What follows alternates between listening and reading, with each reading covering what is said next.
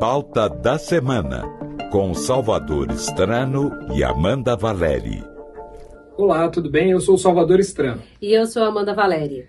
Esse é o Pauta da Semana, a edição em vídeo do Poder em Pauta. Essa semana começa já em Brasília, um pouco mais morna, já que o Congresso está de recesso, mas isso não significa que a gente não vai ter assunto para debater e para você ficar de olho até sexta-feira.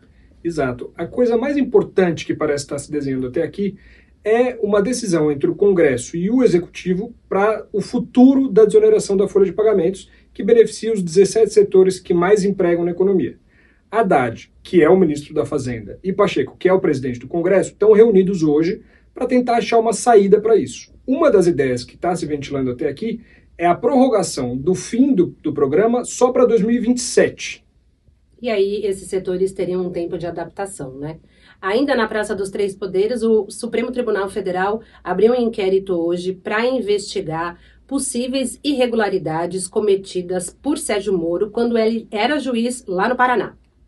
E também a gente vai ficar de olho na viagem que o Lula vai fazer a partir de quinta-feira, quando ele começa a fazer um giro pelos estados do Nordeste, que é uma espécie de promessa que ele fez no ano passado, quando ele estava viajando por vários países do mundo, tentando reposicionar o Brasil diplomaticamente.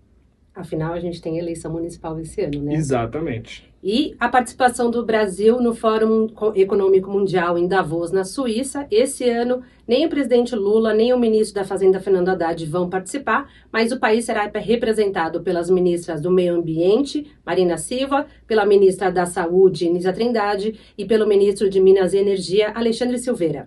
A gente vai fazer uma promessa para vocês aqui agora. A gente vai ficar de olho em todos esses assuntos. E na sexta-feira a gente vai trazer o que tiver mais quente e o que tiver mais assunto para a gente comentar de uma maneira que a gente consiga elaborar com vocês o resultado que isso vai dar na ponta da linha, para o cidadão final. A gente vai ficar de olho e a gente se encontra na sexta-feira. Até lá!